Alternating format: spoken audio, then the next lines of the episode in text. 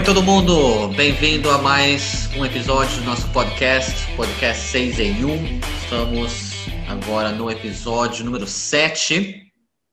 Um, a gente passou já pelos seis episódios, é, onde a gente viu cada capítulo da Carta aos Efésios.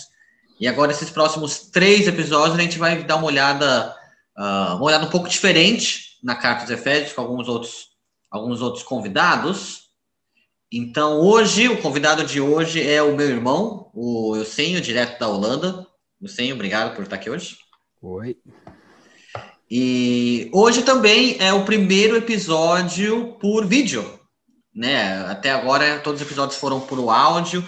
É, quem está ouvindo no Spotify ou, ou no Anchor ou nos lugares de podcast está sendo só por áudio, mas se você quiser, entra lá no, no YouTube ou no Facebook da igreja e você vai poder assistir esse episódio por vídeo.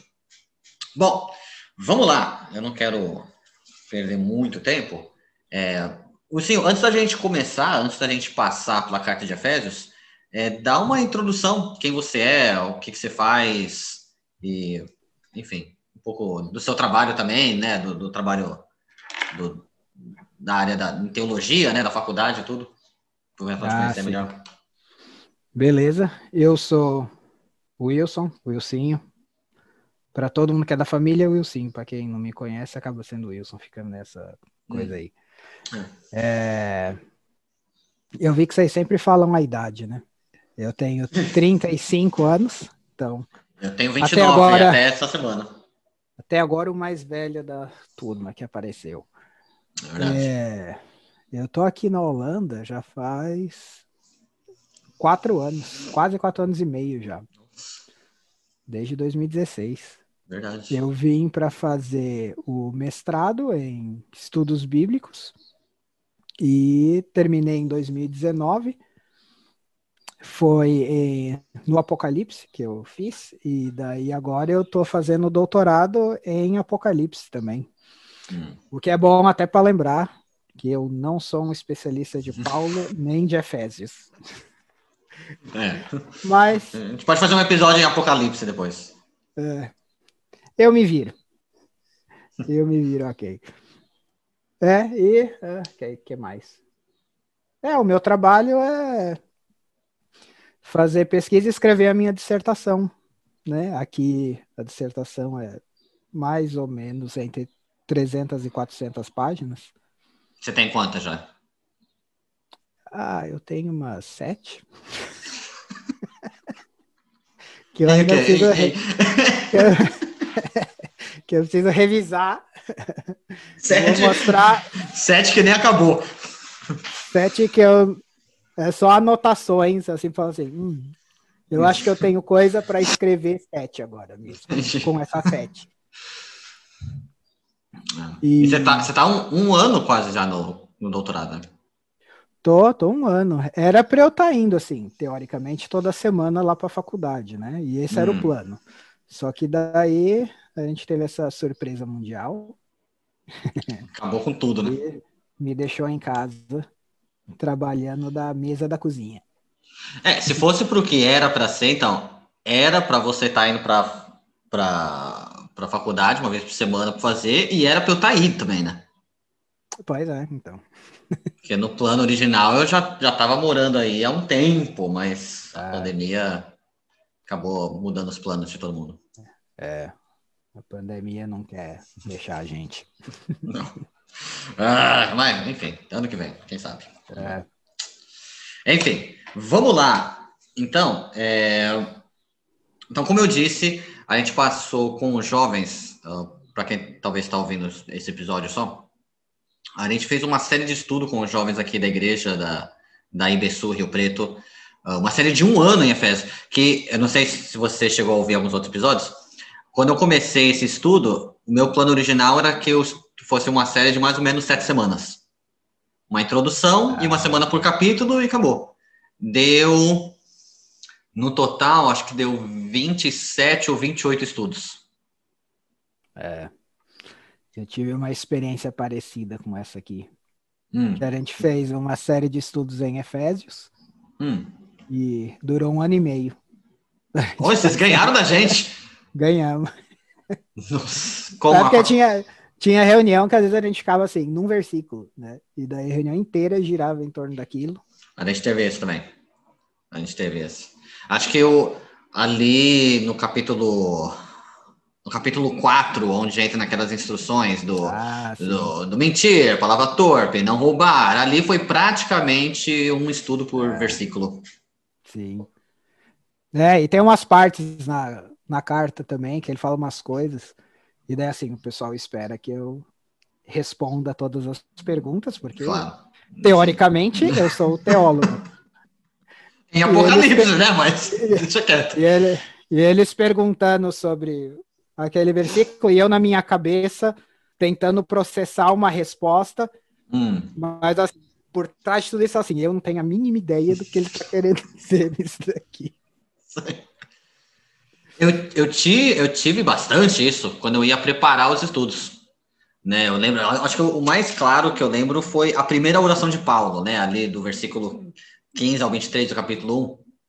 Ah, que daí eu fui preparar esse estudo. Eu li, essa, porque o primeiro eu li o corrido, né? Eu li a oração inteira, eu cheguei no fim, eu não entendi nada, eu não entendi nada dessa oração.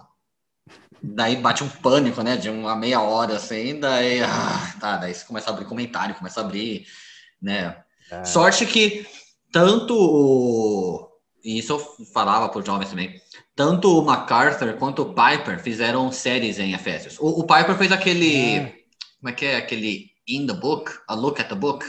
Ah, Look at the Book, é, eu sei. Ele, ele fez, fez Efésios. Ele fez, é, acho que não tudo, mas ele fez a, a, a maioria de Efésios. Nossa, eu vi e revi aqueles vídeos continuamente, porque ali ele ali ajudou bastante. É. E você fez essa série de um e-mail, foi com aquele o pequeno grupo de, de Harlem? É, era com um grupo pequeno daqui que a gente Legal. fez. Legal, aquele grupo é bom, eu gostei, eu gostei deles. É, não, foi legal. E o pessoal é. Tem muita gente lá que é bem estudado assim, então eles hum. fazem umas perguntas bem. Bem elaboradas. Bem elaboradas, e eu fico na minha cabeça, como é que eu vou responder isso? Não, a, a igreja aí de Amsterdã é, é, até, é até assustador, né? Porque eu lembro o dia que eu fui, aquele seu amigo lá que sentou do meu lado, lendo a Bíblia em hebraico, no culto de domingo. Tipo, ah, totalmente desnecessário. É. Mas. É que, é que, você sentou justamente do lado do cara que. Que sabe fazer isso. Eu de boa lá, olho pro cara, oh, que bíblia bonita, uma bíblia grande assim, eu olho para perto e falei, que isso? Tudo em hebraico. Como assim? Domingo de manhã, né? Nove horas da manhã. É, ah. é porque tem, algo, tem algumas pessoas na, na igreja aqui que eles são alunos ou no seminário aqui de Amsterdã ou na faculdade onde eu vou. E daí ele come... aqui não tem tanta igreja assim, então ele muitos acabam indo lá. E aí é terrível assim, quando você vai pregar, né? Eu sempre fico naquela angústia assim, falei, tem um monte de gente que manja da coisa. Eu vi que você estava fazendo uma série em é, Primeira Tessalonicenses, né? Que eu vi que você pregou a última vez. Sim, sim, a gente vai terminar ela. Se não é nessa semana, é na semana que vem. Legal. Que, aliás, as lives de vocês também produzidas. O pessoal tá mandando, o pessoal da, da multimídia, assim, de som, tá. Sim, sim. Ficou bom a gravação. É, não, eles fazem toda uma, uma produção lá, é tudo bem, bem organizado. Muito bem. Ah, ficou legal. Bom, enfim, vamos, vamos começar, né, em Efésios. E só outra informação para quem está assistindo: o, os primeiros seis episódios, eu meio que montei o esqueleto do, do episódio do podcast, e daí eu ia com jovens indo para cada um e a gente ia comentando. É, mas como eu fiz, e assim, ó, eu fiz esses seis episódios e mais um ano de estudo, e eu acho que eu não, eu não tenho mais nada, eu acho que eu não tenho mais nada a acrescentar em Efésios, eu, todo o meu conhecimento foi. Uh, então, esses próximos três episódios, eu estou deixando bastante na mão dos participantes para eles montarem o esqueleto e verem o que eles querem abordar da carta, o que, que eles acham interessante. Então, eu vou ficar um pouco mais de uh, mediador da conversa, chegando perguntas ou comentários, e eu vou deixar eles uh, meio que conduzirem do jeito que eles querem fazer. Então, sim, E eu, eu tô com o seu esqueleto aqui, mas eu vou deixar bem livre para você onde você quer começar e como você quer abordar essa carta. Ah, beleza. Então tá. O... É, esse esqueleto, ele é mais ou menos um. Sabe quando você vai lendo e vai dando um highlight nas coisas? Hum, sim, sim, é, sim. É mais, é mais ou menos isso.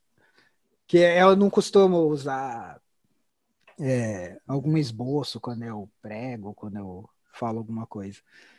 Porque me dá uma certa angústia, assim. Se eu perder aquele papel, acabou e eu não tenho mais o que falar. Aliás, é uma coisa que eu, eu assisti, já saindo do assunto de novo, uh, eu assisti a sua pregação lá em Tessalonicenses e eu percebi isso. Eu, fiquei olhando assim, eu falei, ele tá só com a Bíblia? Tipo, não tem nada ali? Porque eu, eu ficaria totalmente. Eu acho que eu esqueço, a minha memória é zero, né? Então, eu. O, é. Mas assim, eu salvo meu esboço e às vezes eu salvo em foto e eu tenho no iPad, sabe? Eu faço várias cópias. E quando eu vou pregar em algum lugar, eu imprimo até. E deixo no celular. Então, assim, eu salvo um monte de cópia. Porque, mas eu sem o esboço eu ficaria perdido. É, então, eu foi uma coisa que eu comecei a testar aqui. Porque assim, antes eu queria usar PowerPoint, hum. só que nossa, era muito cansativo usar PowerPoint. Porque assim, Sim. o tempo que eu gastava fazendo PowerPoint, eu poderia estar estudando mais o texto. Eu falei, ah, é. ah, não, vou abandonar PowerPoint. E daí tinha as anotações, eu falei, nossa, se voar esse papel, acabou. Acabou a aplicação, não tem mais o que falar. daí, o que eu decidi usar é mais ou menos... É, tá um pouco relacionado à questão de como eu leio ó, Efésios, né? Hum. É, eu uso, vamos dizer assim, mais ou menos uma abordagem literária para ler o livro e tentar entender ele. E aí o meu esboço ele acaba se tornando o texto que eu vou pregar. Então, assim, Entendi. se eu vou pregar uma passagem de uns seis versículos, eu tento entender o raciocínio dele ali, e daí aquilo meio que vira o meu esboço. Então, daí se eu bato o olho no, no texto, daí eu sei para onde você tá. É. Então Entendi. eu faço mais ou menos assim. Entendi. E o final da pregação eu deixo meio aberto, assim, meio stand-up, assim, que eu gosto de ter aquela aquele suspense. Você fala, você, fala, você fala stand-up, o povo vai pensar no pastor lá, o comediante, né? No... Ah, eu não conheço nenhum desses. Ah, é. Deixa quieto. Deixa quieto. É. bom, enfim, voltando para Efésios. Então... É, então. Então, quando eu leio eu estava pensando o que, que eu poderia falar a respeito de Efésios, né? Como, como alguém que não é um especialista em Efésios e nem em. É, a gente chama do corpo paulino, né? Das, dos textos que são atribuídos a Paulo. E, e uma, uma das coisas que eu estava pensando é. Tem um livro que saiu um tempão atrás, mas ele ainda vale, ele ainda é bom e foi traduzido em português, que chamava Entendes o que Lês, do Gordon hum. Fee e do Douglas Stewart. Ah. Foi um livro que eles escreveram, em inglês é How to Read the Bible for All It's Worth. E eles é, é um livro para mostrar como ler textos da Bíblia, porque na Bíblia você tem hum. vários tipos. Né? Você tem cartas, Sim. você tem narrativas, você tem é, salmos, poesias, tem um monte de coisa. E ali naquele livro eles meio que tratam assim, como que eu leio uma carta, como que eu leio uma narrativa, como que eu leio não sei o quê. Legal. E ali na parte de cartas, essa parte de falar assim, como que uma carta é estruturada é bem legal. É, quando ele aplica, que daí envolve um pouco da teologia dele, eu já fico com o pé um pouco atrás. Sim. Mas na parte de carta, o que o FI ali, ele fala, é, ele falou, você, você vai ter mais ou menos assim, a carta começa com o nome do autor, né? No nosso caso aqui ele começa Paulo, apóstolo de Cristo, blá, blá. daí ele fala o destinatário, né? Aos Efésios. Daí às vezes ele dá uma saudação, então ele fala graça e paz de Deus Pai, do Filho, blá blá blá. Sim. Daí ele vai para uma parte, às vezes, um pouco maior, que é de oração ou de ação de graças. Ele fala, eu sempre oro por vocês, rogo a Deus por vocês, por conta disso, disso. Ou ele fala, eu sempre dou graças a Deus porque eu tenho ouvido do que vocês têm feito, blá, blá, blá. Então você tem essa parte. E aí ele entra no corpo da carta mesmo, que é o assunto ou assuntos que ele está querendo tratar. E daí ele termina com um finalzinho, tipo, que a graça de Deus Pai seja vós outros, amém. Sim. Normalmente é Pai, Filho e Espírito Santo. Na igreja também, né? No final do culto dá aquele. É, ainda mais na presbiteriana, né? Que tem aquela é, bênção apostólica lá. É. Que eu ficava apavorado, porque eu nunca lembro a sequência. eu sei que é Pai, Filho e Espírito, mas eu não sei o que cada um fazia. Eu sei Entendi. que o Espírito era para consolar, que o consolo do Espírito. Mas o que, que é o Pai e o Filho? O Pai. É, então. Nossa, eu cresci, eu era mais na. na né, eu lembro o, o Júlio, né? Fazia o, todo domingo, eu via todo domingo, mas se você perguntasse para eu repetir, é. eu também não lembro. É, eu, eu não ia saber. E aí é legal você ter em mente essa estrutura, porque daí isso se torna mais ou menos o padrão, né? E era o padrão que tinha na época. Se você pegar cartas que não são da Bíblia, são outras cartas daquela época, hum. você vai ver que tem um esquema meio parecido também. Entendi. E aí o que é interessante desse esquema é quando o autor ele resolve pular um desses aspectos ou omitir outro, daí, daí vem, começa a vir aquelas tipo de pergunta assim, mas por que, que ele pulou essa parte aqui? Então você pega, por exemplo, a, a carta aos Gálatas, você vai ter né, o negócio de autor, destinatário, mas daí ele pula é, a questão de ação de graça, oração, e vai direto para a discussão. O que demonstra assim, ele tem uma coisa muito importante para falar, ele tem que. Ele não quer perder tempo, ele quer tratar daquilo direto. Sim. Então é, são coisas bacanas de levar em consideração quando a gente está lendo uma carta. Daí, assim, como, como ler uma carta dessa? E não só carta, mas as, as narrativas bíblicas também, isso ajuda muito, o próprio Apocalipse também. É, ideias de ler. O que eu sempre falo para o pessoal é que, assim, um exercício que você pode fazer, especialmente numa carta igual dos Efésios, é você conseguir imprimir ela e daí tirar todos os números de capítulos e versículos e hum. aqueles subtítulos que tem. Sim. E ler a carta como se ela fosse uma carta. Como se que foi, como ela foi escrita, né? Sim, sim. Não, quando ela foi escrita foi ainda pior, porque era tudo letra maiúscula e não ah. tinha espaço. Então era aquela coisa contínua. Assim. Entre uma palavra e outra não tem espaço? Não, não tem espaço. Os espaços foram colocados só depois. Das cartas originais era tudo letra maiúscula e não tinha espaço. Ah, ok. É, é um exercício super bacana de fazer. Você... Não, eu nem sei onde começa a palavra, termina a palavra. É. Então, é, esse exercício de, de ler a carta como se fosse uma carta é bacana porque ajuda a gente a entender os textos dentro de um contexto maior. Hum. Porque é o problema que a gente tem às vezes, por exemplo, quando você vai ler, sei lá, você pega o segundo capítulo de Efésios, né? Que daí ele começa falando de como a gente está ruim, mortos em nossos delitos e pecados. E daí normalmente a gente entende aquilo a partir assim, ok, capítulo 2, versículo 1. Tum, e daí é tipo, dá um switch na nossa cabeça. Ok, coisa nova.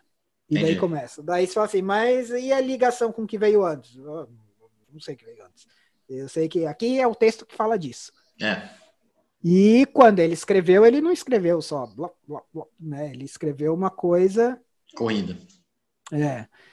Então... Ele, só, só para abrir um parênteses aqui, eu não sei se você sabe disso, ele escrevia, ou era comum escrever isso, tipo, numa sentada só, senta e escreve, ou era um processo de para ele escrever?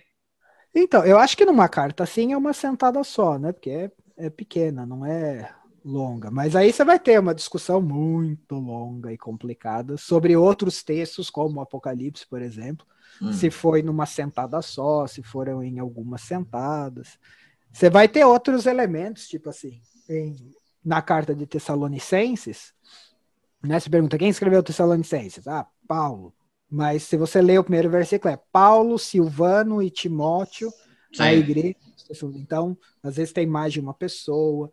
Tinha uma prática muito comum naquela época é da pessoa ditar para alguém que ia escrever. Então, tem todas essas, essas coisas que aconteciam naquela época. Entendi.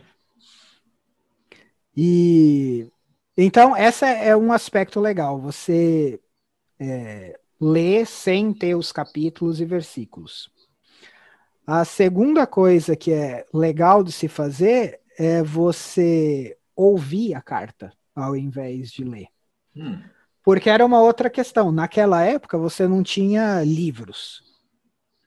Né? Então vinha a carta, via de regra, assim, é, grande parte, eu não sei se vou dizer a maioria, mas grande parte das pessoas eram analfabetas, elas não sabiam ler. Sim. Então, via de regra, o que acontecia, você tinha alguém que era o leitor, e daí ele ia ler a carta para a congregação, e a congregação ia ouvir aquela carta. E aí você tem uma prática interessante, né? Assim, o, o que que me chama atenção, ou o que que eu percebo quando eu leio ela enquanto leitor, e o que que me chama atenção quando eu escuto aquilo que está sendo lido. Então você tem essas duas práticas que são que são bacanas. E fora isso, tem a questão do contexto histórico de, no nosso caso aqui, Éfeso, né? O que que era a cidade de Éfeso? Porque uma coisa sempre importante da gente lembrar é que esses textos eles não foram escritos dentro de uma bolha, assim, hum. né? fora do tempo e do espaço. Eles foram, foi um, é um texto do primeiro século, é um texto que está situado num contexto lá da Ásia Menor, daquela região de Éfeso, e daí algumas questões importantes, né, de o que, que era a cidade de Éfeso. Então, assim, é, com relação à cidade de Éfeso, se você pegar a, a Ásia Menor, pelo menos até onde eu sei, a, a cidade mais vamos dizer assim, mais poderosa da Ásia Menor na época era a cidade de Pérgamo. Mas, uh, ou pelo menos era a oficial, ah. era Pérgamo. Mas a, a cidade que todo mundo chamava como a grande pérola da Ásia, ou a grande luz da Ásia, era a cidade de Éfeso. Hum. Porque ela fica, se você for ver no mapa, ela fica bem na. Como que fala? Na, tipo na praia. Ah. Tem um nome específico, eu esqueci o nome. Mas ela na ficava no porto, é, na costa, no porto. Então, Sim. ela tinha muito da, da questão comercial, né, do, de uma rota comercial que passava pelas cidades da Ásia e pelo próprio porto. Os barcos iam e vindo através de Éfeso. Era uma cidade muito rica, provavelmente. Sim, sim. E tanto que quando você vai ler o Apocalipse, que o Apocalipse começa falando é, ele começa, Jesus falando para ele, é, eu quero tudo que você vê, eu quero que você escreve e envie para sete igrejas. E quando vai, você vai ver a sequência das igrejas, a primeira é Éfeso. Hum. Por quê? Porque João está numa ilha e daí aquela, aquela carta, né, se o Apocalipse é uma carta, vai sair da ilha e vai chegar em Éfeso como a primeira carta. Entendi. Daí vai seguir a trajetória lá da, das estradas que são aquelas sete cidades lá. Então você tem esse aspecto. E aí Éfeso é uma cidade bem rica, né, por conta de toda essa essa questão econômica, mas ela também é uma cidade cultural, assim, muito e, e, não de uma cultura só, ela tem várias culturas, porque como ela é comercial e vem gente de tudo quanto é canto, não só vem gente com tudo mais, mas as pessoas trazem não só o comércio, mas as suas ideias, as suas culturas, os seus costumes. Então, Sim. Éfeso acaba sendo uma cidade é, cultural assim bem, bem diversa. E eles tinham é, tipo a adoração ao imperador Augustus, tinha os templos de Apolo, Apolo, Zeus. E, e, o maior templo que eles tinham na cidade era o templo de Ártemis. Ártemis era a grande deusa da cidade. E ela era, ela era tão importante que eles tinham o, o templo dela, né, que ficava lá, e daí dentro do, do espaço do templo é onde ficava o templo para o imperador Augusto. Então até o próprio templo do hum, imperador é debaixo dela. De, era debaixo dela. E daí as moedas da cidade tinham imagens da, de Ártemis, eles faziam é, vários sacrifícios e rituais, todos relacionados a Ártemis lá.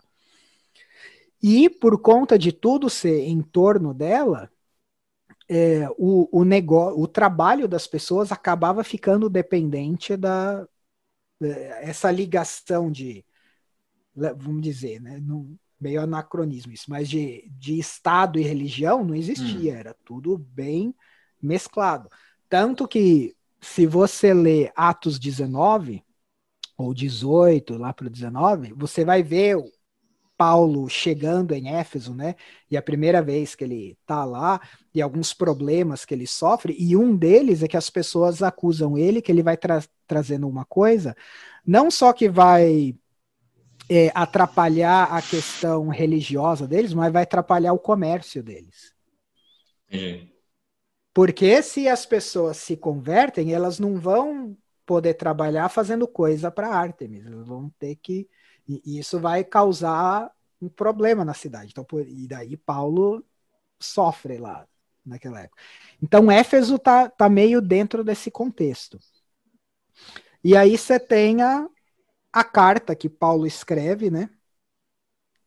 E eu fiz assim um esboço mais ou menos da carta.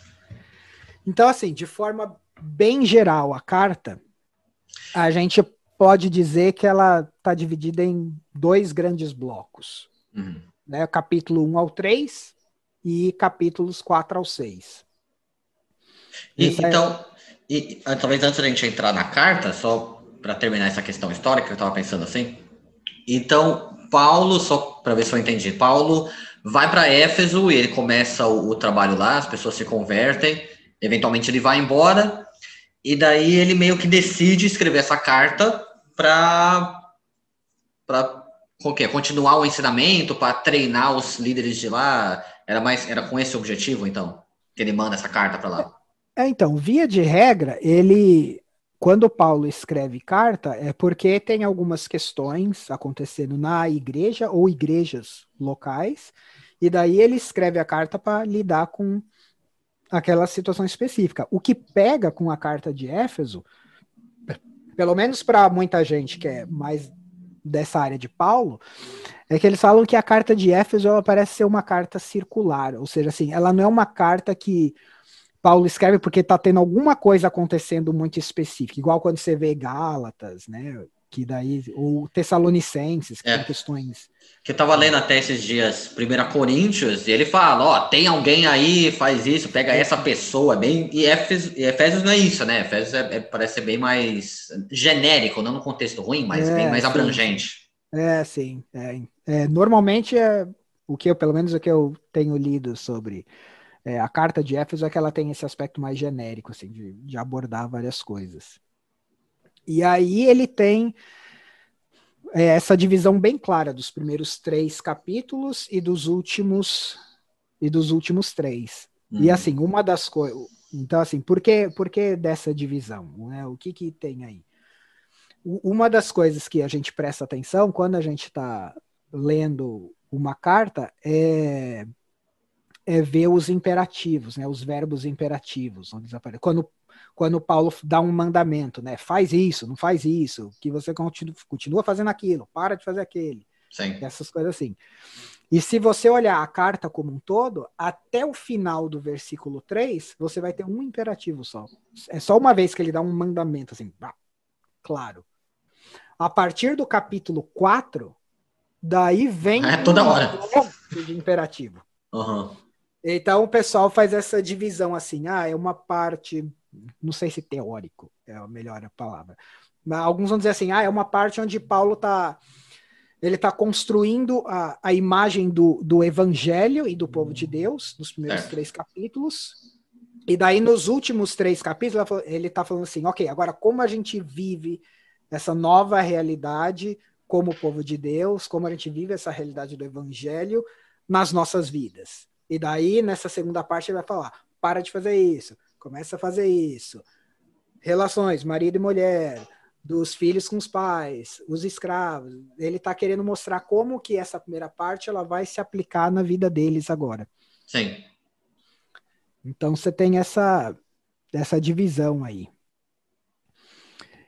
E aí, bom, aí a gente pode conversar de forma geral assim pela carta. Então, vamos lá, eu vejo, eu vi também que você colocou, então, praticamente ponto pela carta inteira, né, para a gente ir discutindo? É, tem, tem. Eu boto, nossa, eu botei um monte de ponto.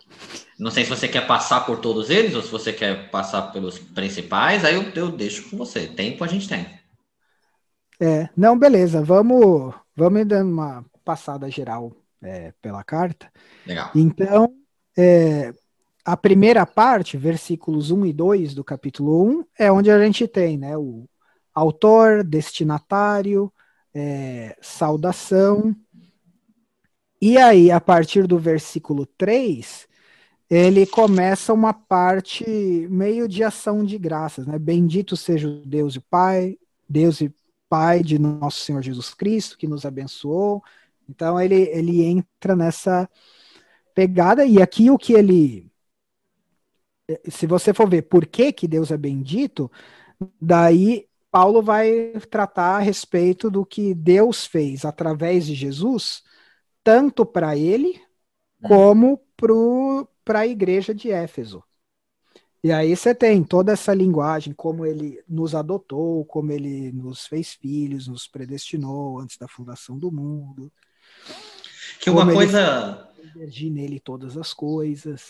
Que uma coisa que eu lembro, e eu, eu lembro que eu falei isso para os jovens, mas eu não, eu não tentei parar para pensar no porquê. E, e, isso no português, né? Mas eu não sei no original, que do versículo 3 até o do 14 é uma frase só né?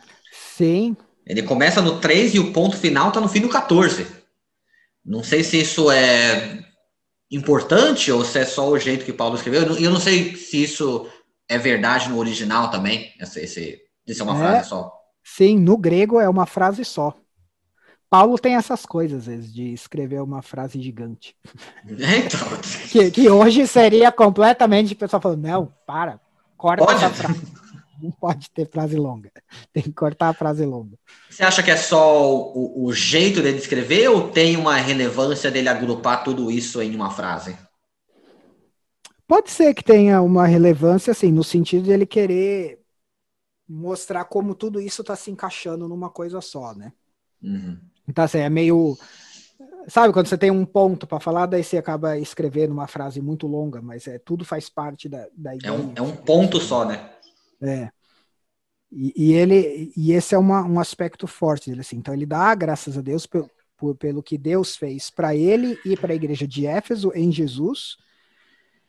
E ele e é interessante no versículo 9 e 10 ele fala: é, ele nos revelou o mistério da sua vontade, segundo o seu propósito, que ele apresentou em Cristo, de fazer convergir nele, na dispensação da plenitude dos tempos, todas as coisas, tanto as do céu como da terra.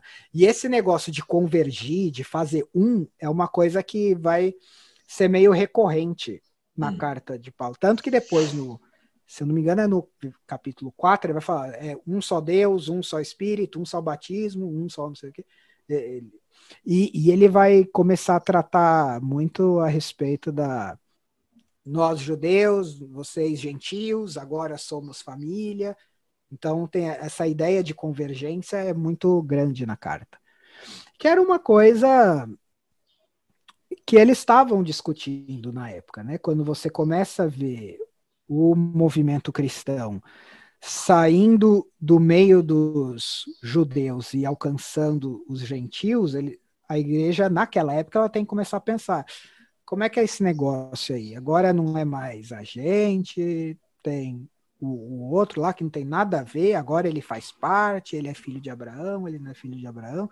Tem muito dessa discussão assim acontecendo. Que até então, naquela época, o, o cristianismo, mais ou menos, era visto como sei lá, talvez eu estou exagerando, mas meio que uma seita judaica, né? Uma ah. coisa que era vindo do judaísmo. Depois Sim. que vai ter o rompimento total, assim, não, ok, judaísmo é uma coisa, cristianismo é outra coisa. É, essa é uma época que a coisa está desenvolvendo ainda. E esse rompimento veio depois disso, então. É, quando a coisa começa a se segmentar mais, né? E a gente vai entendendo mais o que, que de fato é ser cristão. Então ele, ele dá essa bem-aventurança e daí ele parte para a oração dele, que vai do versículo 15 até o 13. Ah, até o 13 não, do 15, 15 ao 23. Do 15 ao 23.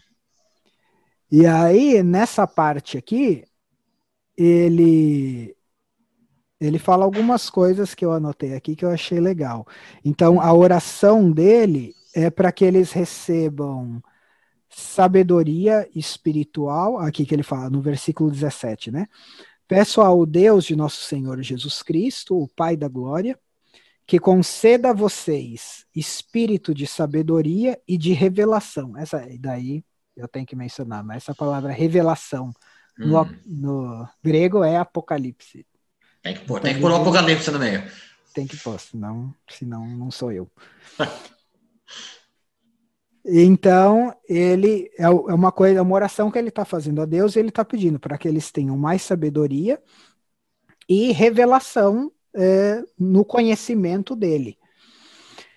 E aí ele vai destrinchar isso. Ele vai falar: Eu peço que ele ilumine os olhos do coração de vocês para que vocês saibam qual é a esperança da vocação de vocês, a riqueza da glória da sua herança e a suprema grandeza do seu poder sobre nós, que cremos, os que cremos, segundo a eficácia do seu poder. E daí ele vai tratar muito dessa questão do poder, que vai aparecer várias vezes na carta.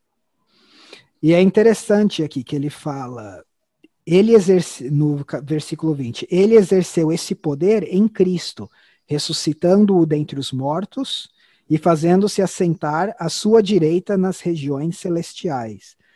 E aqui é interessante que ele fala assim: o poder que Paulo está pedindo para Deus é, trabalhar neles é o mesmo poder que Deus usou para ressuscitar o próprio Jesus.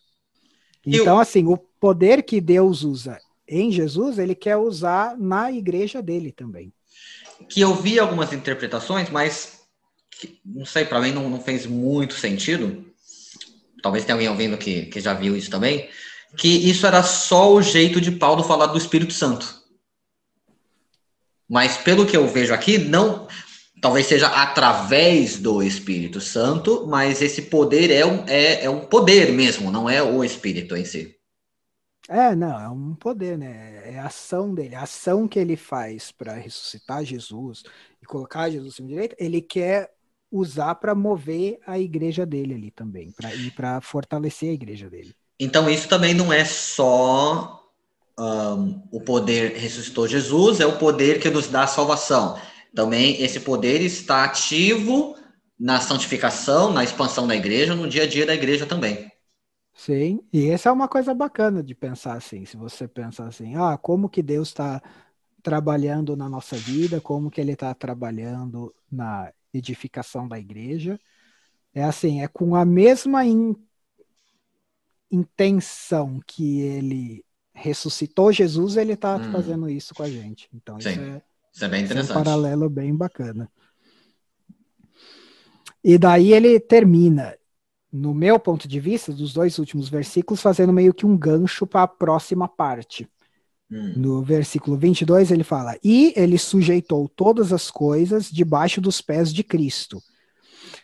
E, para ser o cabeça de todas as coisas, o deu à igreja, a qual é o seu corpo, a plenitude daquele que a tudo enche em todas as coisas. Então, ele, ele começa aqui a falar da igreja ele fala, ele sujeitou tudo aos, é, debaixo dos pés de Cristo e o deu à igreja, a igreja é o corpo dele, é, a plenitude daquele que tudo que enche. Todas então aqui ele começa a tratar da questão da igreja e daí ele vai falar, tá, vamos falar da igreja, o que que a gente era e agora o que que a gente é.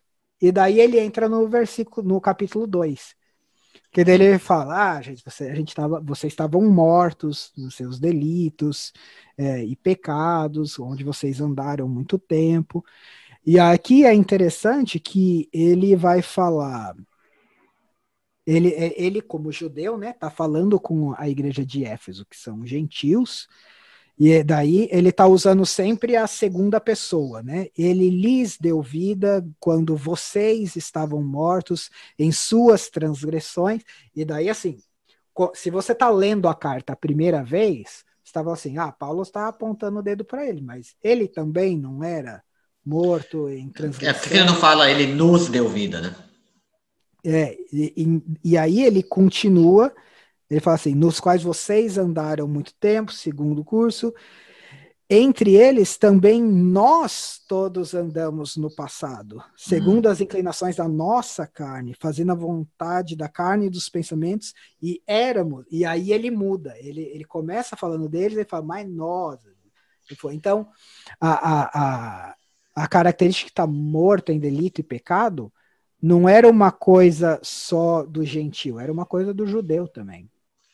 E, e por que que ele começa de um jeito, então. Se, aí, se, aí, se no versículo 3 ele já vai trazer essa ideia para o nós, por que que no, no... Aliás, no 2 ele já está fazendo isso, né? Por que que será que ele começa o 1 um falando do vós? Então, aí eu acho que é porque ele está trabalhando dentro desse contexto de da relação entre judeus e gentios e como que isso se encaixa. Então ele começa falando dele assim: vocês estavam mortos nos seus delitos pecados, mas a gente também estava. Porque a igreja de Éfeso era praticamente só composta de gentios. É, a cidade era uma cidade né, da Ásia Menor, não era da, da região ali de, de Israel, nem nada. Sim. O, mas, o que não significa que não poderiam ter judeus lá, porque existiam judeus que moravam em, uhum. em Éfeso. Tanto que se lá no capítulo 19 de Atos, algumas pessoas que vão pegar no pé de Paulo são judeus. E quando ele chega em Éfeso, o primeiro lugar que ele vai é numa sinagoga. Ele passa três meses pregando na sinagoga em Éfeso. Então, tem judeus lá na tem cidade. Judeu. Então, pode ser que tenham gentios e judeus. O que pode ser, uh, nesse contexto, é que pode ter aquela coisa do judeu falar, ah, mas nós somos os filhos de Abraão, nós hum. somos os alianças, o que né, Deus percorreu com a gente o tempo todo. E, e Paulo não nega isso, mas ele está falando, da mesma forma que os gentios estavam mortos em pecados, nós também estávamos. Isso daí. É, o, o que Jesus faz é, é, ir além desse negócio de judeu e gentil. Ele ele está falando da igreja dele, que vai ter os dois. E vamos ver aqui, onde eu estou na minha lista. Você falando e aí, do, nosso, né? Isso. E aí, a partir do versículo 11, aí ele vai entrar de forma bem explícita falando a respeito de gentios e judeus. Portanto, lembrem-se de que no passado vocês eram gentios na carne, chamados em circuncisão por aqueles que se intitularam, se intitulam circuncisão e tal. E aí Paulo vai tratar, especialmente no versículo 17, ele vai falar: "E quando veio, e quando veio, Cristo evangelizou paz a vocês que estavam longe e paz também aos que estavam perto." Porque por meio dele, ambos temos acesso ao Pai em um só Espírito. Aqui ele tá, então aqui ele está falando que Jesus vem, ele, ele tem uma mensagem tanto para o judeu e para o gentil. E agora nós, dois juntos, temos acesso ao Pai. Sim. Em um espírito, é, mostra sempre essa unificação. Sim, sim, em um espírito. E, é, e tudo que, que Paulo vai falar, assim, do que Deus está fazendo para eles, é, é, no Espírito, através de Jesus, é sempre tendo como fundamento Jesus, o, o Espírito agindo a, através daquilo, então está sempre muito bem conectado isso daí. Que eu lembro foi, foi nesse versículo 18, quando eu dei o estudo, que eu enfatizei, que eu achei bem interessante, uh, que a gente vê realmente a ação da trindade, né? Que é porque é. Por, por Jesus temos acesso ao Pai em um Espírito, o Espírito Santo. Sim, sim. É, isso é bem legal. Ele, ele traz toda a trindade aí para estar tá trabalhando nesse novo momento, né, do povo de Deus. Sim. E, e aí a gente entra no capítulo 3, que daí é meio, ainda faz parte da primeira da primeira metade, mas aqui Paulo começa a falar um pouco sobre ele. E daí eu até botei como título aqui nas minhas anotações. Hum, eu coloquei Paulo, mensageiro uhum. do Apocalipse do Mistério. Porque, de novo, é a revelação. Uma revelação. Ele está ele tá revelando algo, ele está desvendando algo. Sim. Que é importante isso, para o pessoal tirar da cabeça que Apocalipse é, nossa, fim do mundo. Não, Apocalipse é uma revelação. É uma revelação. Você não sabia uma coisa, agora você sabe. E, e aqui, nessa parte, ele ele coloca aqui. Uh, deixa eu ver aqui o que, que eu coloquei nas minhas anotações. Através do evangelho. É, então, o, o, através do evangelho, os, os, gentios fazem parte desse reino. Hum. Ele entende que ele foi escolhido para anunciar isso para eles. Ele também entende que a igreja ela revela essa sabedoria multifacetada de Deus, essa sabedoria né, é, de vários aspectos de Deus. E ele fala um pouco sobre o contexto que eles vivem. Tanto que ele termina essa, esse trecho que eu vou dizer do versículo 1 até o 13, no versículo 13, falando: Portanto, eu peço que não desanimem por causa das minhas tribulações em favor de vocês, pois isso é motivo de honra para vocês. Porque assim, eles estão preocupados, porque Paulo está preso, provavelmente. Vários estudiosos eles acham que ele está em. Onde é que ele está? Em Filipo? Eu acho que em Filipe, porque ele está preso e ele está escrevendo isso daqui, e daí aí, as igrejas ficam preocupadas, né? O apóstolo está preso. Daí ele fala para eles: não, não, fica pre... não ficam é, preocupados com isso, porque ele falou: é, faz parte da. Não fica desanimado. Deus me chamou para pregar essa mensagem para vocês, para pregar essa mensagem do, do novo momento do povo de Deus, agora com judeus e gentios juntos. Então aqui ele traz esse essa questão desse contexto de dele estar tá passando por tribulações. Uh, antes da gente continuar, eu queria só voltar, porque tem uma parte aqui que eu sempre achei interessante. Eu não sei se você tem algum comentário a mais, que é o, o versículo 10, quando fala da sabedoria, né, para que pela igreja a multiforme sabedoria de Deus se torne conhecida agora dos principados e potestades nos lugares celestiais. Daí eu, eu lembro, lendo isso, pensando, peraí, então o objetivo é para que a sabedoria de Deus seja conhecida através da igreja às forças do maligno, ao diabo, aos demônios. Daí eu, eu, eu lembro tendo bastante, não conflito, porque eu, isso ficou bem claro, mas assim, do qual seria o objetivo mesmo de Deus querer mostrar para as forças do maligno a sabedoria dele através da igreja. Sim, é, sempre tem essas coisas, né? Eu lembro, eu ensinei e eu ensinei, eu falei, e é isso. E eu, ai, e, graças a Deus ninguém me perguntou isso, que é o porquê. Porque eu não sei o porquê, mas que é isso, é isso, é isso, né? É, ah, assim, não deixa de ser um momento de revelação, né? A vinda de Jesus é um momento de revelação, assim, do, do desvendar da história, assim, o que que, o que que isso significa, o que que a vinda de Cristo significa. Uhum. Né, pra, isso tem um impacto não só para o povo judeu, né, que segue a, Jesus, a, a Deus no, no, todo o período do Antigo Testamento, e agora não, uma coisa bem diferente acontecendo, mas até mesmo nos próprios principados e potestades nas regiões celestiais. Tem uma eu sempre vou falar do Apocalipse. Tem uma. Bom, também, que, só que é, cinco anos, seis anos, se especializando é, em Apocalipse, tem, faz sentido. Tanto que tem, tem uma parte no porque o Apocalipse também tem, via de regra, duas grandes partes, né? Capítulo 1 ao 11 e 12 ao 22. E no Sim. 12, ele começa falando, né? João fala assim: Nossa, eu vi uma mulher no céu sentada, a lua, tem estrelas, sol. Hum aquela coisa toda, e a mulher tá grávida.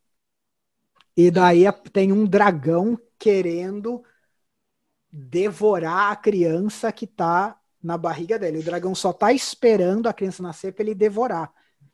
E aí ali ele fala, porque a criança, ela vai ter o cetro de ferro na mão para governar as nações. Então, assim, naquela história do Apocalipse, o dragão ele está ali porque ele sabe que a vinda daquela criança é o fim para ele. Ele quer ser o, o rei, ele quer ter o cetro na mão e ser o governante das nações. Mas se aquela criança entra na história, a, a oh. coisa a, acabou. Então, a, a vinda de Jesus tem um peso grande para os principados né, e forças e potestades, porque a vinda dele significa a derrota desses. Tanto Sim. que no Apocalipse, quando ele não consegue matar a criança, daí ele tenta pegar a mulher, não consegue, daí ele é jogado na terra, e daí o texto fala que ele está furioso porque ele sabe que o tempo dele é curto. Hum. Então, a vinda do Messias é uma vinda que revela dimensões diferentes para o destino do, dos principados e das potestades, né? Exatamente. Pode Exatamente. ser que é isso que Paulo está falando aqui. Bom, gente, é isso, ó. Para os, os jovens estão vendo, é isso aí. E se você tiver mais dúvida além disso, fique pergunta com a dúvida. Pro, pergunta para Orlando.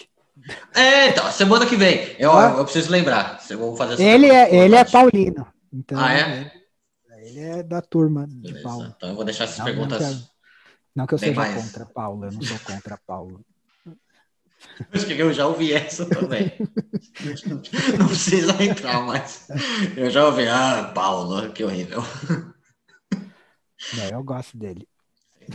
Mas você só não se especializou nele como, eu só não me especializei. É, sim. Eu deixo as perguntas mais ferradas, então, por Orlando, semana que vem. É, é, capaz dele estar tá vendo isso, então, ó, William, é, vai se preparando.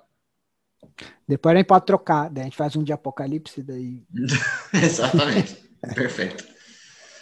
Ok. Uh, então, então, pode continuar. Então, aí o capítulo 3 continua e você tem uma outra oração de Paulo, né? Que hum. vai do versículo 14 até o 21. E daí aqui ele, qual é o pedido dele? Aqui, é antes, aqueles...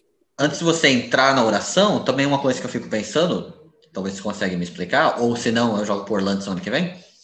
Uh, Paulo está escrevendo uma carta. Por que que ele entende necessário, ou, ou por que que ele escreve uma oração no meio do caminho?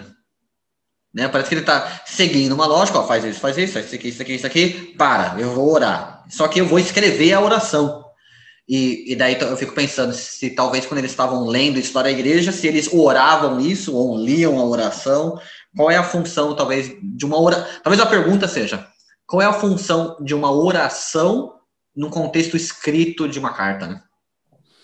É, então, eu acho que tem a ver com que nem na, na minha Bíblia em português aqui, você tem um subtítulo.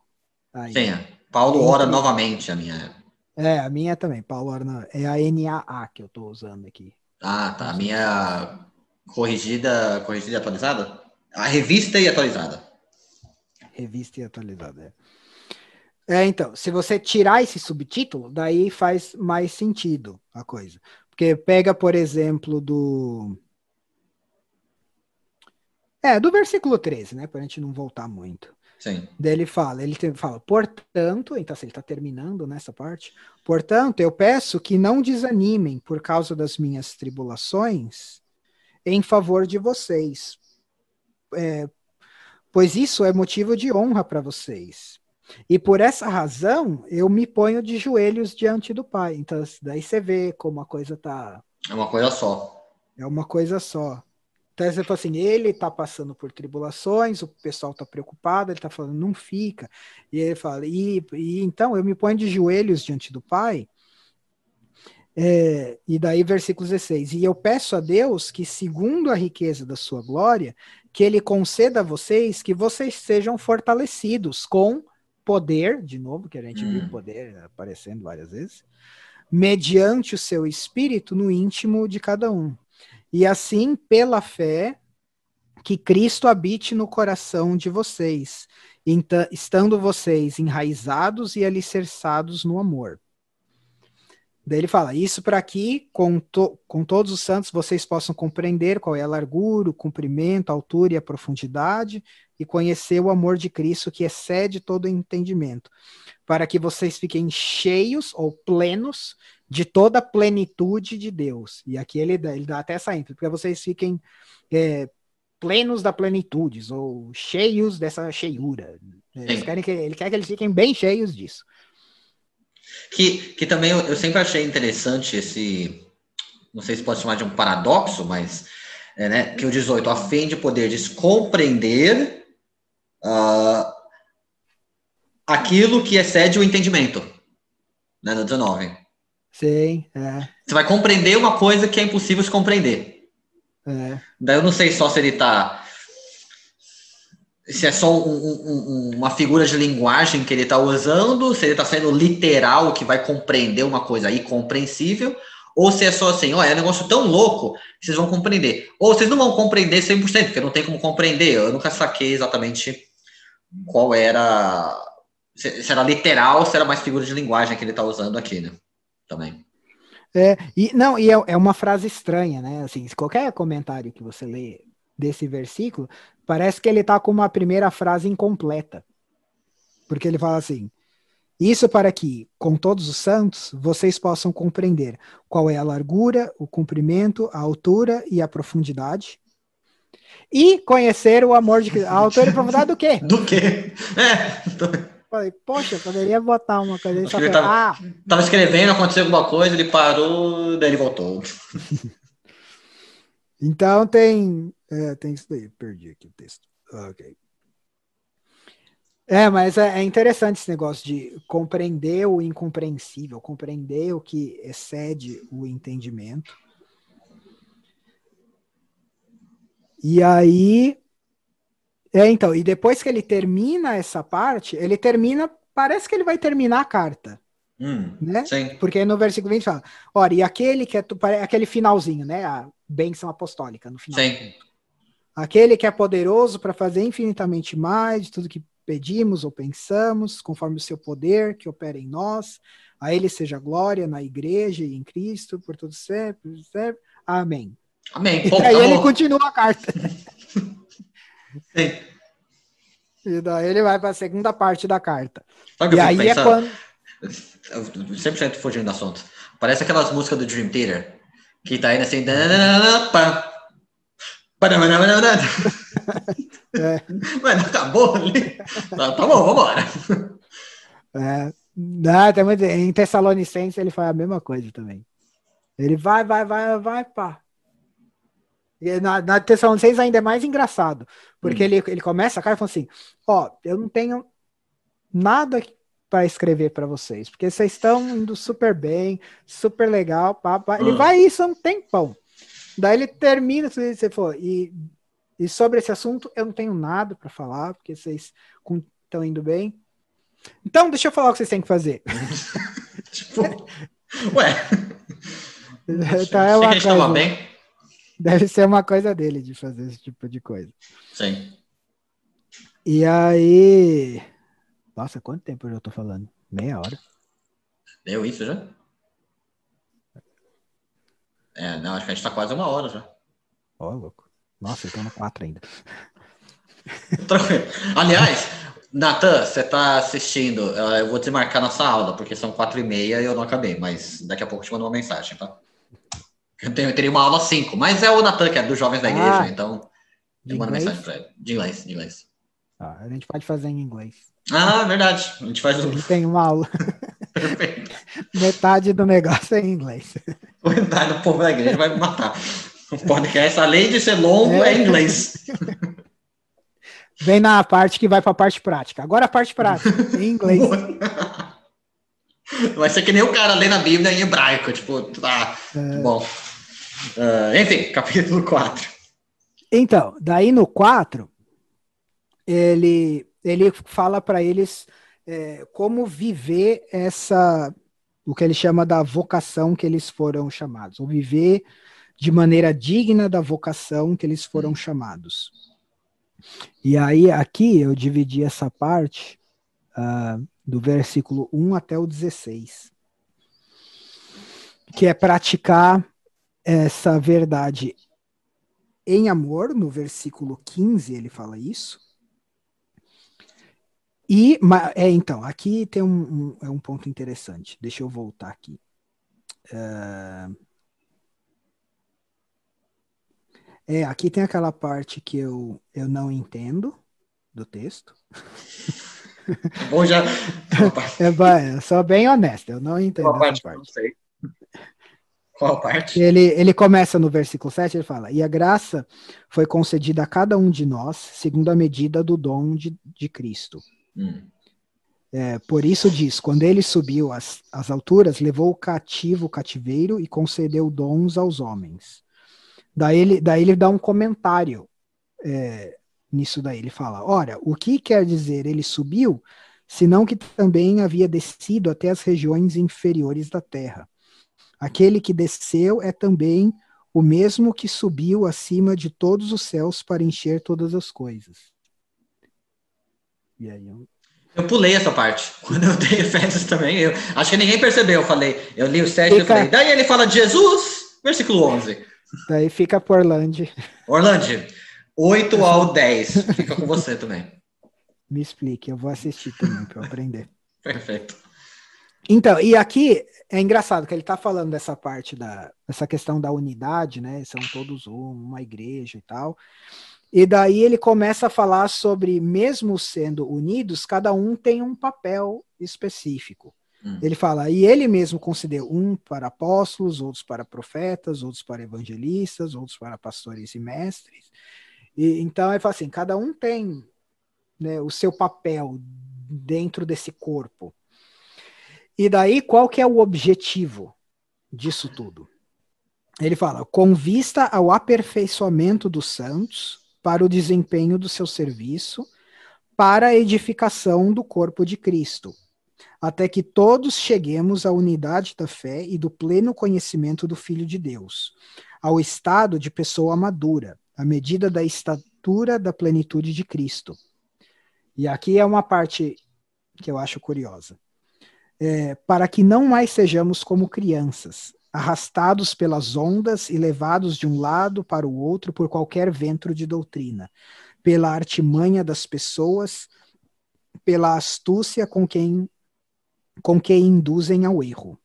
Mas, seguindo a verdade em amor, cresçamos em tudo naquele que é o cabeça, Cristo, de que todo o corpo bem ajustado e consolidado pelo auxílio de todas as juntas, segundo a justa cooperação de cada parte, efetue o seu próprio crescimento para a edificação em, de si mesmo em amor. Então ele fala a respeito dessa união em amor, mas ao mesmo tempo ele fala que essa união em amor ela é trabalhada através dos diversos elementos que cada um é, contribui, né, porque cada um é chamado para uma coisa, e leva e, e, essa unidade ela não ela não é só uma unidade para a gente chegar no final e falar assim, ah, a gente é amor, todo mundo, a gente todos unidos em amor. E, e, o que significa? Significa que a gente ama uns aos outros. É, é, é, é, é, uma, é uma questão, e ele fala assim, é uma coisa para que a gente seja, a gente chegue à maturidade, a conhecimento da plenitude de Cristo, para a gente não ser levado por ventos de doutrina. Então, aqui, Paulo está trabalhando com duas coisas: o, o aspecto do amor e o aspecto da verdade. Hum. E eu acho que isso é uma lição bem importante para a igreja hoje, de que o amor às pessoas e o a, você se manter firme na verdade, elas não são coisas é, opostas. Sim. Porque você vai ter um lado falando, não, a gente tem que amar todas as pessoas, vamos amar, amar, amar, amar, amar, e daí, e, pelo meu desejo tanto de amar as pessoas, eu vou começar a abrir mão de certas verdades, de certas doutrinas, porque eu preciso amar as pessoas. Hum, para Paulo, para Paulo isso não é amor. E um contraponto que vai trazer, você vai ter um grupo que vai falar: não, a gente tem que manter firme as verdades a qualquer custo, não sei o quê, nem que eu tenha que sacrificar essas pessoas no meio do caminho. Então ele, ele para Paulo essas duas coisas elas caminham juntos. Eu lembro não... quando. Hum, pode continuar, pode terminar. Vai, não, pode falar. Eu lembro quando eu, eu, eu falei sobre isso, porque o, o, lado do amor, sim, a verdade, isso a gente poderia listar mil exemplos de, de igrejas, era mais no meio, uh, no meio neopentecostal, que abriram mão de verdades, né? Uh, mas eu, eu, lembro focando no outro lado, e, e, com certeza você vai poder falar mais isso, na, nos seminários e nas escolas teológicas, pessoas que estão 100% acadêmicos e focam em verdade, no estudo, assim, mas abrem mão 100% da igreja local, abrem mão 100% um, de, de ministério. Sim, você tá me vendo? Oi, tô ouvindo. É, tinha ah, tá. uma travada aí. É, deu uma travada. É, e que são os acadêmicos que largam essa parte ministerial, né? E largam a parte é, amorosa, assim, com as pessoas, né? Você já deve ter visto isso bastante na, em seminários, em escolas e coisas assim. Sim, é, tem, tem isso. Que, e aí isso vai ser uma. Não sei se é a melhor comparação, mas vai ser uma, um divórcio da cabeça com o coração, né? Hum. O que não necessariamente significa verdade e amor. Tá. Né? Então, assim, a pessoa, ela acaba. Eu não gosto de usar o termo, ela acaba se tornando muito racional, porque daí dá a impressão de que ser racional é incompatível com ser. Dá uma entonação ruim ao racionalismo. É. Mas, é, essa coisa tem. Eu, o que eu acho que é o cuidado, não só aqui, mas eu acho que vai ter isso no Apocalipse também. Hum é essa questão de você querer prezar tanto pela verdade mesmo, a verdade bíblica, a tal ponto que você vai sacrificar as pessoas porque você tem que manter a verdade bíblica a todo custo. Entendi. O que não significa que assim, ah, não, tem momentos que a gente tem que afrouxar um pouco a verdade para amar as pessoas. Não é o, o que eles estão querendo dizer é que a, as duas coisas precisam caminhar junto. Então, isso é uma coisa que eu tava, quando eu tava, porque quando a gente conversou ah, sobre falar é, a respeito da carta de Efésios, é, uma das coisas que a gente conversou era de pensar como aquelas pessoas receberam essa mensagem, né? Como, como foi a recepção disso naquela época. É, porque eu lembro pensando nisso.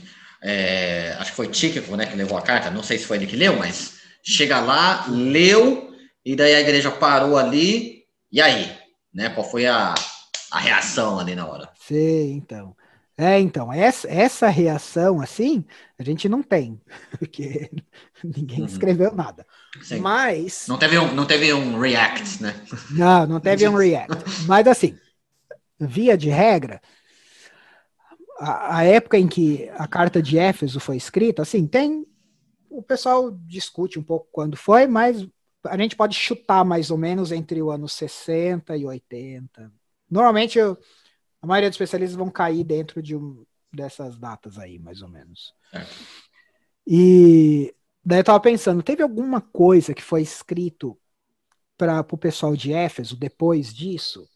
Porque às vezes, se tiver alguma coisa que foi escrito para eles, a pessoa pode estar tá reagindo à, à situação de Éfeso e pode dá uma impressão pra gente de como a coisa caminhou, né? Desde Sim. essa época até a época do outro texto.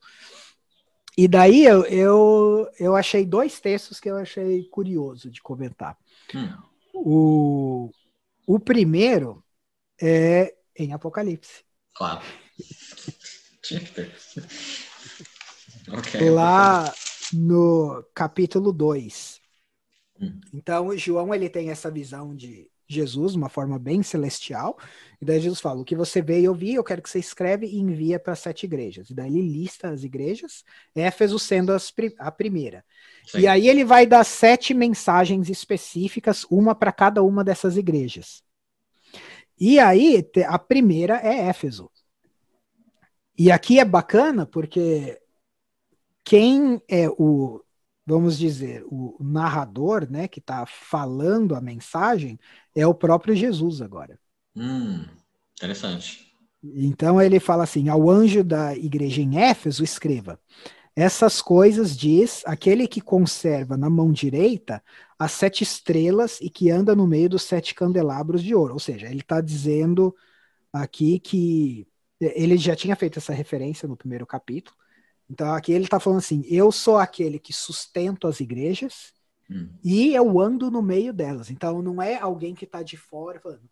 Ah, eu ouvi dizer que lá em Éfeso está acontecendo. Ele falou, não, eu sou o que estou andando no meio de vocês. Então, muito bem. Eu, eu, eu sei o que está acontecendo aí. Daí ele fala: Eu conheço as obras que você realiza, tanto o seu esforço como a sua esperança. Então, a igreja de Éfeso, pelo menos aqui, é caracterizada como tendo esforço e esperança. E aí é o que ele fala: Eu sei que você não pode suportar os maus e pôs à prova os que se declaram apóstolos e não são, e descobriu que são mentirosos. Hum. Então.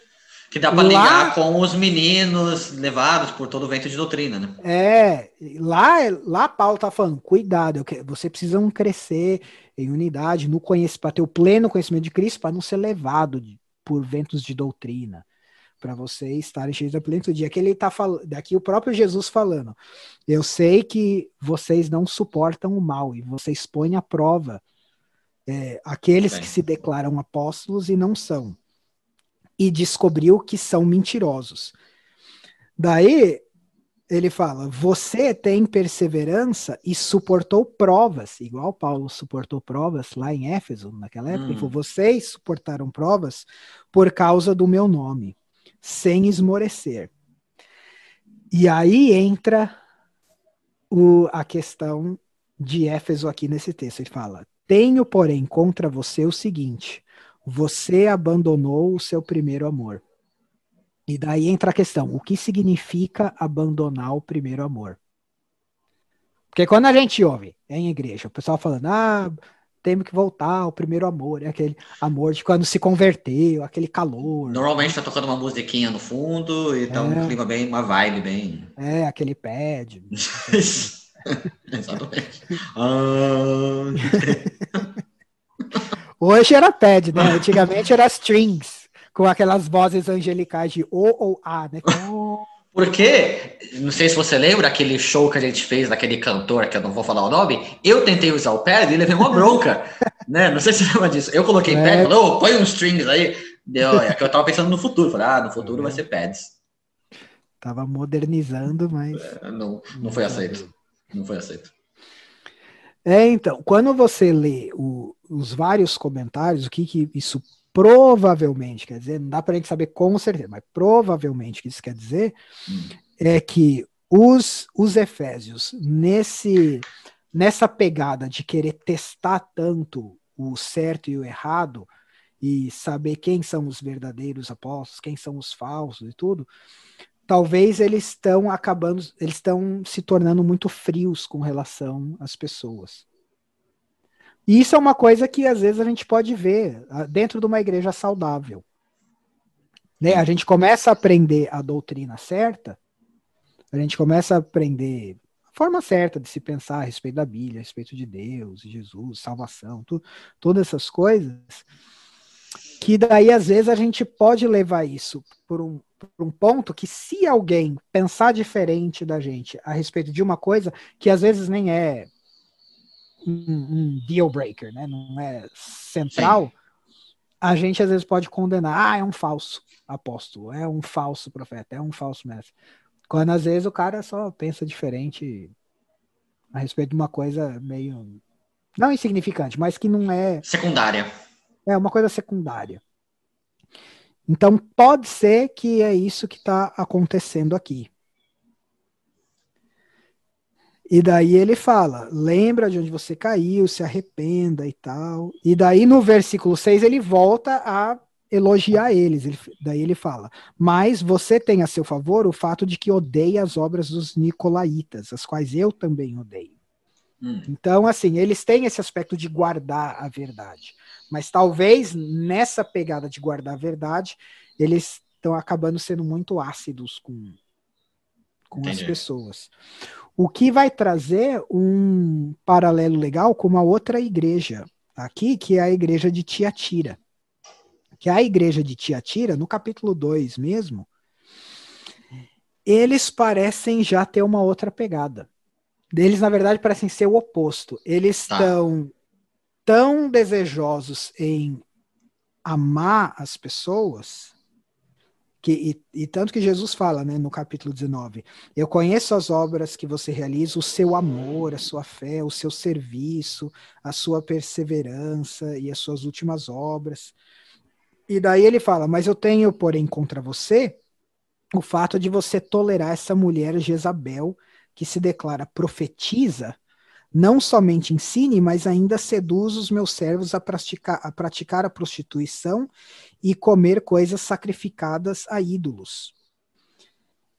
E aí, depois, se você for para o versículo 24, ele vai falar assim: Digo, porém, aos demais de Tiatiras, a todos aqueles que não seguem essa doutrina e que não conheceram, como eles dizem, as coisas profundas de Satanás.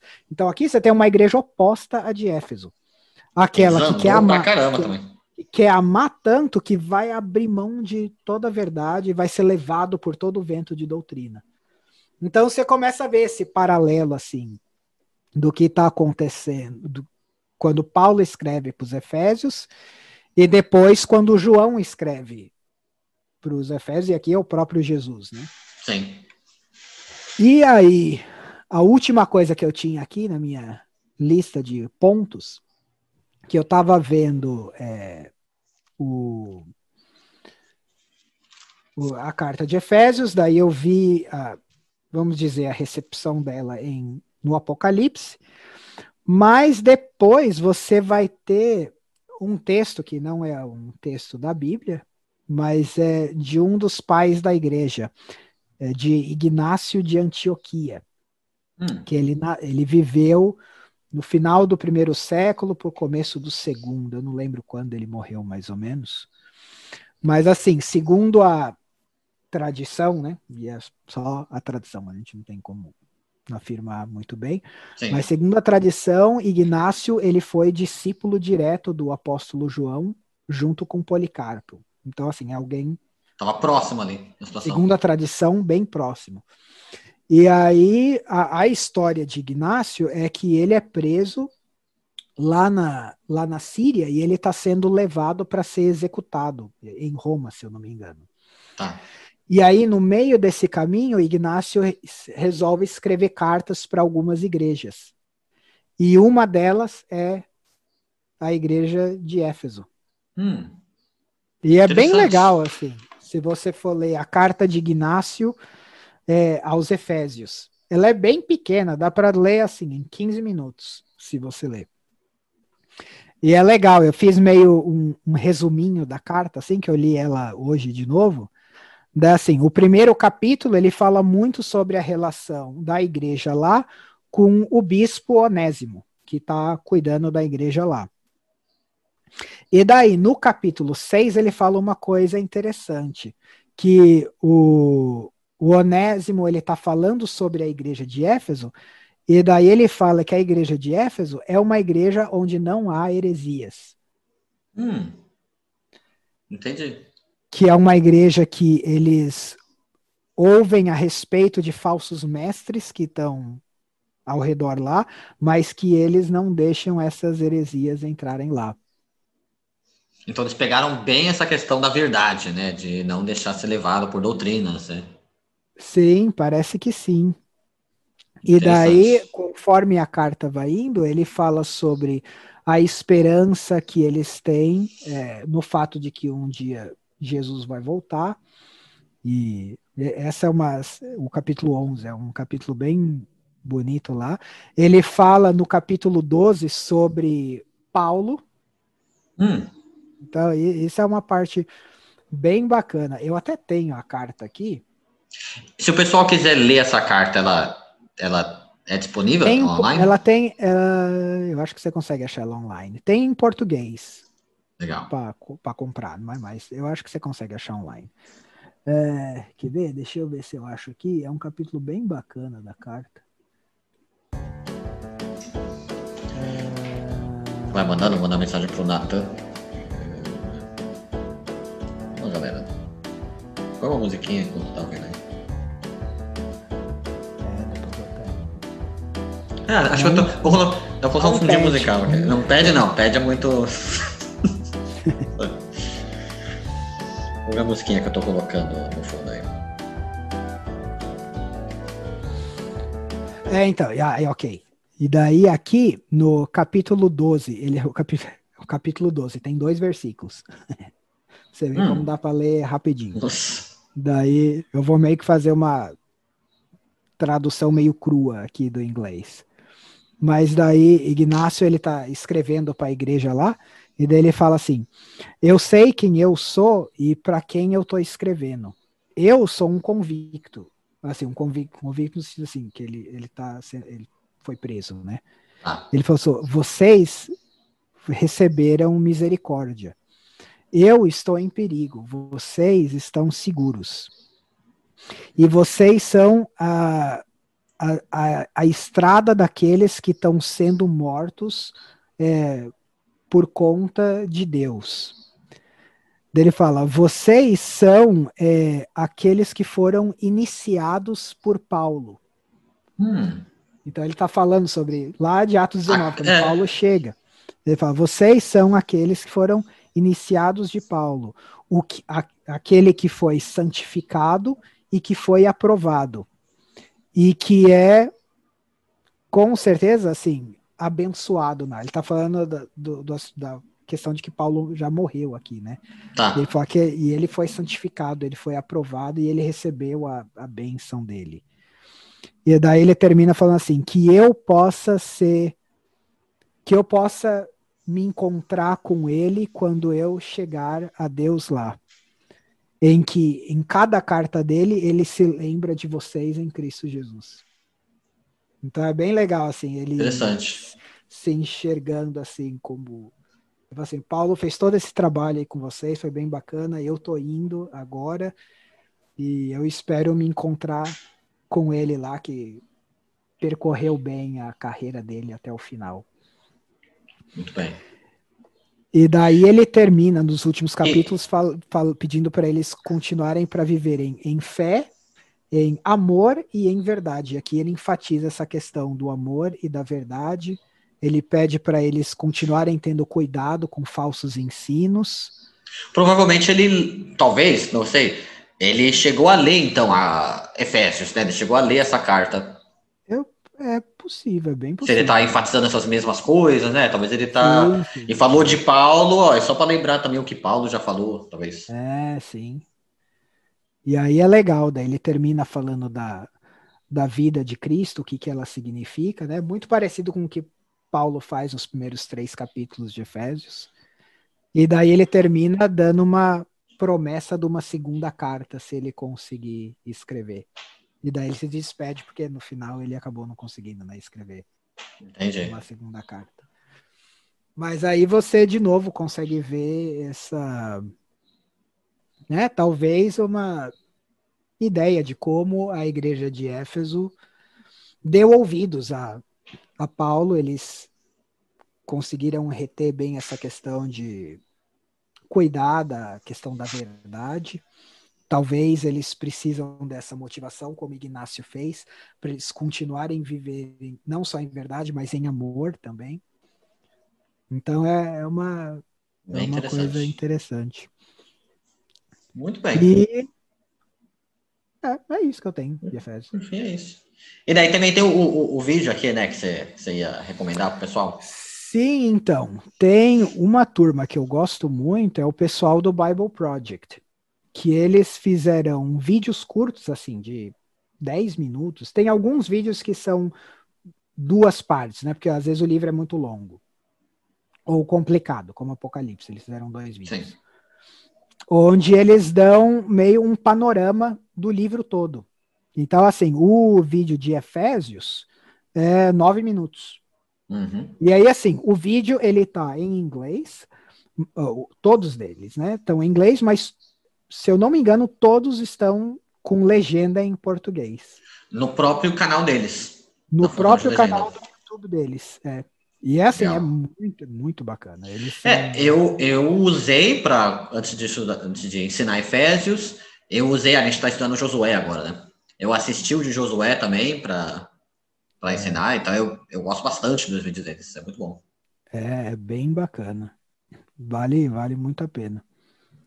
E aí, é, eu não comentei do capítulo 5 e 6, mas Ah, mas é, de qualquer modo, a gente tem os episódios do capítulo 5 e do capítulo 6, porque senão a gente É. ia ficar. Porque ainda mais o 5 e o 6, entre vários assuntos, a gente ia ficar o dia Ah, inteiro aqui sim. aí falando ah, das obras da luz, obras das trevas, casamento, pais e filhos, servos e né, escravos, armaduras de Deus levaria mais um século. sim, sim. Então, para quem quer ouvir mais sobre esses assuntos no modo profundo, volta os últimos dois capítulos do podcast que a gente tratou sobre isso, sobre esses assuntos com, com os jovens da igreja. A É. ideia era essa, a ideia era dessa essa visão assim, a- a- apontar alguns pontos históricos e preparar para o Orlando se dar mal semana que vem, tendo que responder um monte de pergunta difícil. Isso. eu deixo pra ele, ele que é o expert. Fechou, fechou. Então, para quem tá ouvindo, então semana que vem é, é com o Orlando e daí a gente ainda vai ter mais um episódio para frente com, com, com o nosso pai, né? Olhando algum um outro aspecto da carta, é, num contexto um pouco mais pastoral, assim, um pouco mais de igreja, de igreja local. É. Ok? Sim, muito obrigado Legal. por participar hoje. Valeu. E, e é isso. Foi divertido. Foi divertido. Acho que foi Foi? o mais, o mais ah, ah, sério que a gente fez. Você chegou, eu não sei se você chegou a ouvir os outros episódios, mas a gente desandava tanto dos assuntos. Tinha até no, no final do, do último. Chegou uma hora que vocês falaram. Ah, Do Se 5 alguém ou tá do 6? do 6, eu acho. Se alguém está Hum. escutando até agora, tem que responder uma pergunta e botar no comentário. Daí eu ia comentar, daí eu não comentei, depois eu esqueci a pergunta. Ah, a pergunta você vai saber é quem, que, que celebridade tocou Ah, é, o Mr. Bean. na Mr. Bean, isso mesmo. Isso mesmo. Meu, meu, então, para quem tinha dúvida se ele ouviu. Quer, quer montar uma pergunta? Ó, pra- só para quem está ouvindo a- até o fim, se quer pensar em alguma pergunta, o povo responder aqui no nosso. Uma pergunta bem nada a ver. Ah, uma pergunta bem nada a ver. Hum, tem que ser uma normal, né? É. Ah, não, pode ser em relação a Efésios, mas é que todos têm sido perguntas totalmente aleatórias que não tem nada a ver, porque eu acho engraçado você chegar num vídeo lá de Efésios e olhar nos comentários, sei lá, Mr. Bean, tá lá, tipo, os comentários muito aleatórios. Ah, ah, deixa eu ver. Ah, ok. Você pode responder assim: Hum. o dragão tem, e eu quero saber quantas cabeças o dragão tem. De Apocalipse 12. Então você vai ter um monte de coisa. O dragão tem tantas cabeças. Bom, a, a gente pode dar a resposta aqui, porque é para quem tá ouvindo até agora o episódio, né? Então, É. são quantas cabeças? Peraí, deixa eu checar aqui. São Eu sete. nunca lembro, eu nunca lembro o número. Eu acho que são, porque ele tá querendo. Nossa, eu sou zero à esquerda quando se fala de coisa. Nossa, meu Hum. celular coisou. Se eu não me Ah. engano, são sete. Peraí. Peraí, me dá. Onde dois tá esse texto? É Apocalipse 12.